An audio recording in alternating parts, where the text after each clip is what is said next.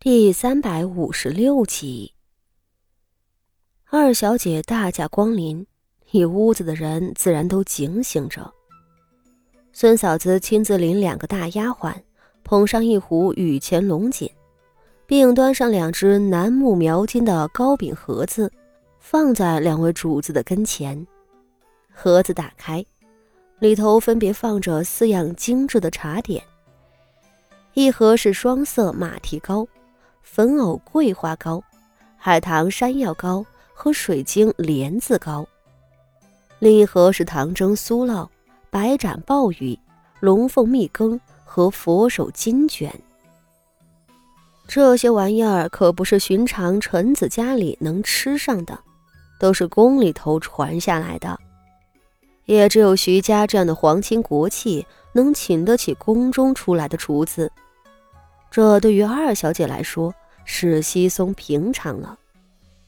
只是傅锦仪在闺中时曾着意打听过这位二小姐，也多少知道她的喜好。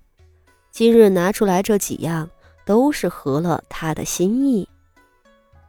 二小姐瞧了，面上果然高兴，捏了一只佛手金卷吃进口中。大嫂子真好，我姨娘平日里。可不让我多吃这些甜腻的。傅锦仪笑道：“姨娘是为着你好，也莫吃的多了，小心坏了牙。”这说话间，二小姐已经吞下了那只金卷，又捧了一小盅的酥酪，大口的吃着，显然胃口极佳。傅锦仪瞧着她，不禁有些恍惚。此时的二小姐实在像是个单纯可爱的孩子，若不是事先知道了关于这位二小姐的一些消息，怕是人人都能被她哄了去。傅锦仪微微眯起眼睛打量着她。二小姐名唤徐月，在得封县主之前，她就已经是京城里人尽皆知的最为风光显赫的姑娘了。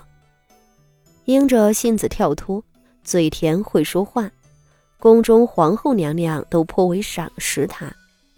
而且，就凭着薛姨娘那如花似月的面孔和国公爷挺拔的身量，这徐月的模样自然不差。如此贵女，当真是满京城的世家求亲的对象。不过就在年初。徐悦的婚事被国公爷和徐太夫人定下来了，是纯王殿下的嫡长子。一个国公府的庶女配堂堂亲王的嫡长子，听着都有些不可思议。但事实上，这门婚事可是纯王高攀。徐悦是晋国公府的掌上明珠，晋国公府又是皇后的娘家。大秦朝最显赫的武将十足，手里握着熏天的权势，而淳王不过是一个依附太子的闲散亲王，是皇后麾下的棋子。要说给徐悦定这么一门婚事，足见国公爷真心疼他。淳王这样的人家，空有身份爵位，却没有权势，利益纷争少。到时候既能捞着显赫的王妃身份，还完全没有压力和威胁。要知道，当初太子的原配过世的时候，徐悦可是继配太子妃的热门人选。徐悦的人生风光而顺畅，这种福气连傅锦仪都羡慕得很，同时也不得不小心，因为他很清楚。若是只凭着父亲的宠爱，徐悦也不会顺遂到这般程度，只能说明这徐悦可不是个没有能耐的草包。慢慢吃，我又不同你抢。看着风卷残云的徐悦，父亲一笑的越发关切，如一个真正慈爱的长嫂那般。徐月眯着眼睛给他回了个灿烂的笑，边吃边道：“ 我自幼喜欢吃这样甜的。我告诉你，我瞒着我姨娘演了好几坛子国府，我这手艺可是自小练的，宫里人都比不上。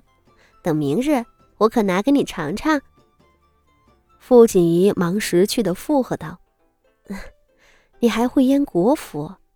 我年前还学着腌了一坛子呢，没封好，都发了霉。不过我倒是学会了酿酒，我私底下制了好些桂花酒。”两人嬉笑着说起了酿酒的事儿。徐悦性情外向，傅锦仪则擅长察言观色，哄人开怀。两人竟相谈甚欢，简直如相见恨晚的亲姐妹一般了。屋子里不断传来欢声笑语。徐月可是自幼跟着公主们长大的，场面的话自是说的漂亮。这么闲扯半晌，傅锦仪的心里却越发的不安了。难道这位姑奶奶亲临正房一趟，就是为了和她东拉西扯的？傅锦仪有点看不懂了，同时他也不想和徐月继续磨下去。在闲扯的间隙，他召了青云上前问道：“快到正午了，不知母亲都是什么时候用膳的？”新媳妇的头一条重任就是服侍丈夫和公婆。徐策早上走的时候已经交代了，不会回来。那么此时的傅锦仪就应该去国公夫人的屋里伺候了，立规矩，这可是所有媳妇儿都要经历的第一关。如今时候不早，傅锦仪可耽误不得。出于礼数，徐月是不应该再叨扰下去的。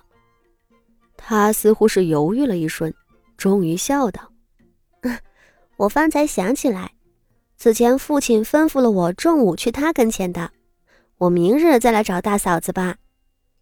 说着站了起来。傅锦仪可是头疼了，明日，他还有明日，这姑奶奶倒是精力旺盛。大嫂子这么有趣的人物，我日后可要常来上门，嫂子万不准嫌弃我。徐月最后握着傅锦仪的双手道。这话让傅锦仪心如死灰。好吧，明日我且等着你。傅锦仪心里无奈，面上却热情的起身相送。徐月盈盈告退，不过一瞬间，竟又折返了回来，拍着自己的脑门道：“哎呀，我魂忘了，我今日可是带了好东西给大嫂子的。”